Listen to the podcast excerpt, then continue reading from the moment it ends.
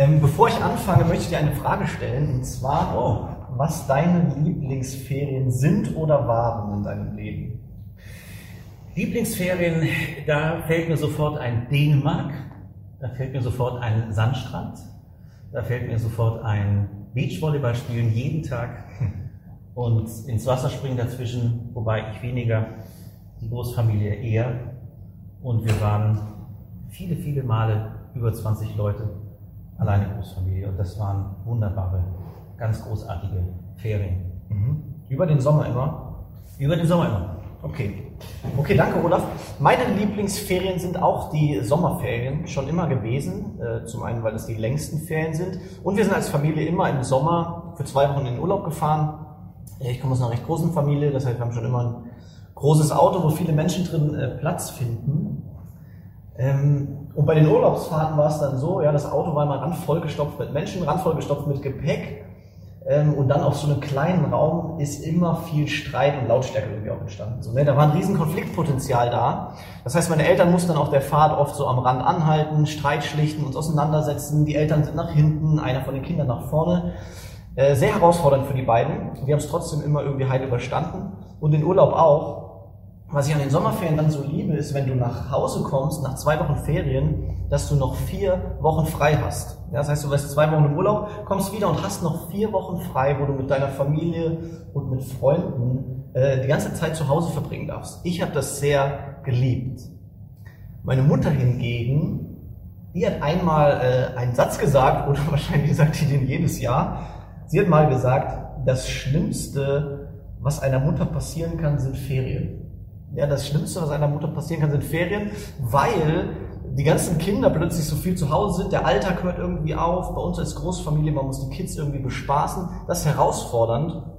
Ich glaube, jetzt diese Corona-Ferien sind aber noch viel herausfordernder. Ja, zum Teil für Familien. Die Kids äh, sind zu Hause und müssen trotzdem irgendwie Schulaufgaben machen. Das heißt, die Eltern müssen Kids motivieren was für die Schule zu tun, obwohl sie nicht in die Schule gehen, mega herausfordernd.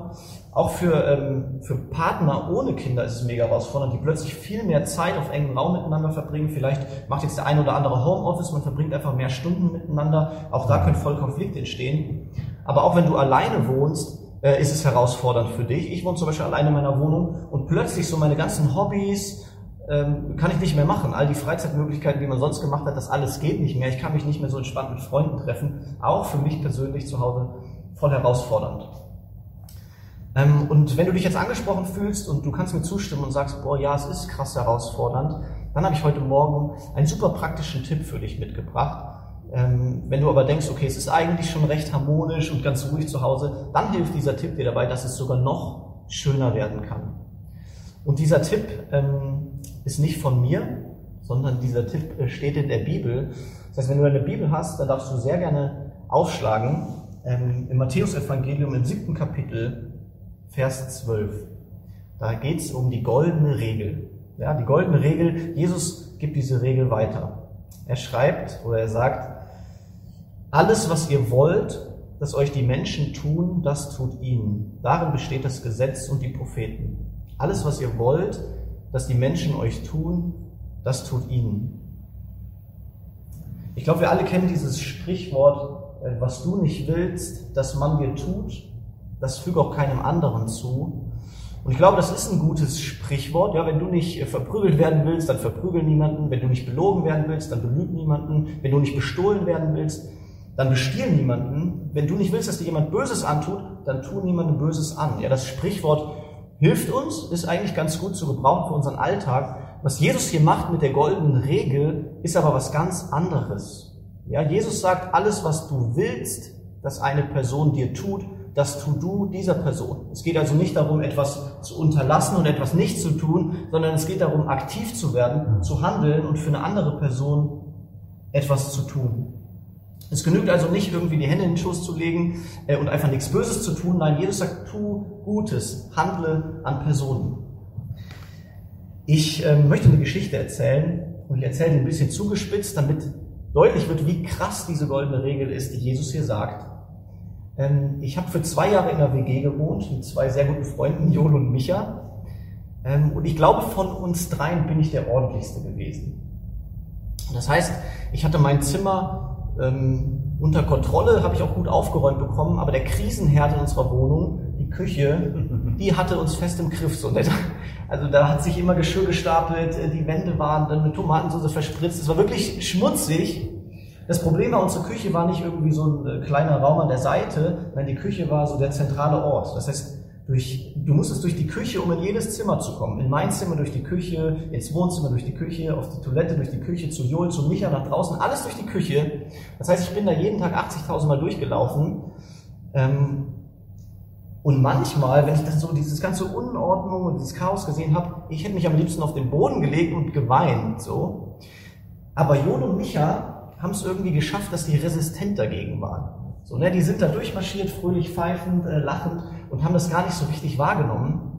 Und ich hatte dann Momente, in denen ich mir gedacht habe, boah, können die das nicht mal sehen? Ich wünsche mir, dass die das sehen und ich wünsche mir, dass einer von denen jetzt die Küche aufräumt. Ja? Ich wünsche mir, dass einer von denen für mich diese Küche aufräumt.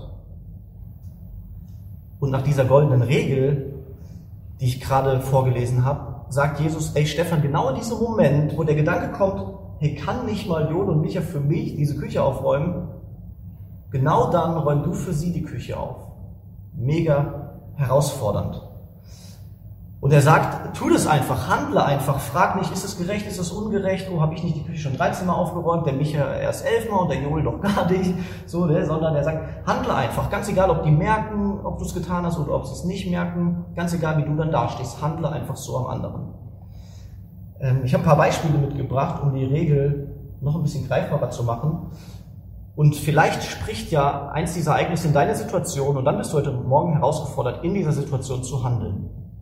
Wenn du zum Beispiel sauer bist und du fühlst dich beleidigt, weil eine Person dich verletzt hat und du erwartest, dass sie den ersten Schritt auf dich zugeht, dann bist du herausgefordert, den ersten Schritt zu tun.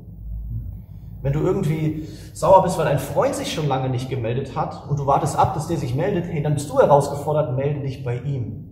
Wenn du erwartest, dass irgendwie jemand auf dich zukommt und nach Gebetsanliegen fragt und dann für dich betet, dann bist du herausgefordert, bete für andere Personen. Wenn du äh, vielleicht ganz praktisch, so als verheiratete Eheleute, dir vielleicht wünscht, dass dein Ehepartner dir Frühstück ans Bett bringt, dann ist das die Herausforderung an dich, hey, bring du deinem Partner Frühstück ans Bett. Wenn du dir wünschst, dass XY dir irgendwie mal eine längere Zeit zuhört, dann hör du ihm zu. Wenn du als Kind denkst, du willst mit deinen Eltern mal etwas machen, was dir voll viel Spaß macht, dann bist du herausgefordert, geh zu deinen Eltern, frag, was ihnen jetzt gefallen würde und tu das für sie. Ich könnte noch hunderte Beispiele aufzählen, aber ich glaube, die Regel äh, haben wir so ein bisschen verstanden. Alles, was ihr wollt, dass euch die Menschen tun, das tut ihnen. Ich glaube, das ist eine Regel, die mega viel mit Liebe zu tun hat. Ja, wenn wir nach dieser goldenen Regel an Menschen handeln, dann lieben wir Menschen. Und Jesus sagte der Bibel, liebe deinen Nächsten.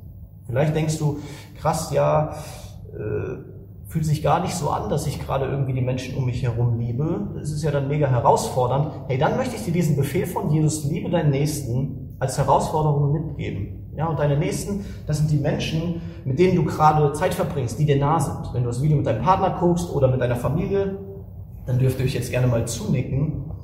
Aber wenn du äh, alleine bist das Video alleine schaust, dann kannst du überlegen, okay, in deinem Freundeskreis, in deinem Verwandtenkreis sind dir gerade die Nächsten? Und dann sagt Jesus, liebe deinen Nächsten, mach's einfach. Ja? Ganz egal, wie du dich dabei fühlst, ob sich das gerade schön anfühlt, ob du dich verliebt fühlst und liebend und ob das einfach ist. Nein, er sagt, lieb deinen Nächsten. Es geht also nicht um Gefühle, ja, weil Gefühle äh, kann man nicht befehlen. Es geht um Taten. Jesus sagt, tu Taten der Liebe, handle nach dieser goldenen Regel an den Menschen um dich herum. Alles, was ihr wollt, dass euch die Menschen tun, das tut ihnen. Ich finde es so krass herausfordernd, äh, auch für mich, wenn ich überlege, was heißt das für mich, so in meiner Beziehung, in meiner Familie, in meinem Freundeskreis, was bedeutet das für mich? Ich finde es krass herausfordernd, aber ich will das ausprobieren. Ich will dich ermutigen und herausfordern, dir diese goldene Regel, Matthäus 7, Vers 12, auch nochmal anzuschauen und das in deinem Alltag einzuüben. Vielleicht gerade jetzt in dieser herausfordernden Zeit, wo du super viel Zeit mit deinen Nächsten verbringst. Lass uns diese goldene Regel einüben. Ich glaube, dass äh, unsere Familie, unsere Gemeinden, unsere Welt sich so verändern kann, wenn wir danach leben. Und ich freue mich, wenn wir uns wiedersehen. ähm, auch so von Gesicht zu Gesicht, vielleicht in fünf Wochen. Und wenn wir alle mehr gelernt haben, nach dieser goldenen Regel zu leben, weil ich glaube, dass es unser Miteinander äh, voll schön machen wird. Ich möchte noch für uns beten. Du darfst sehr gerne die Augen dazu zumachen. Jesus, du bist so ein großer Gott, du bist so herausfordernd. Äh, ich danke dir, dass du die Dinge so auf den Punkt bringst und echt auch krasse Befehle uns gibst, krasse Aufträge, die nicht so einfach sind.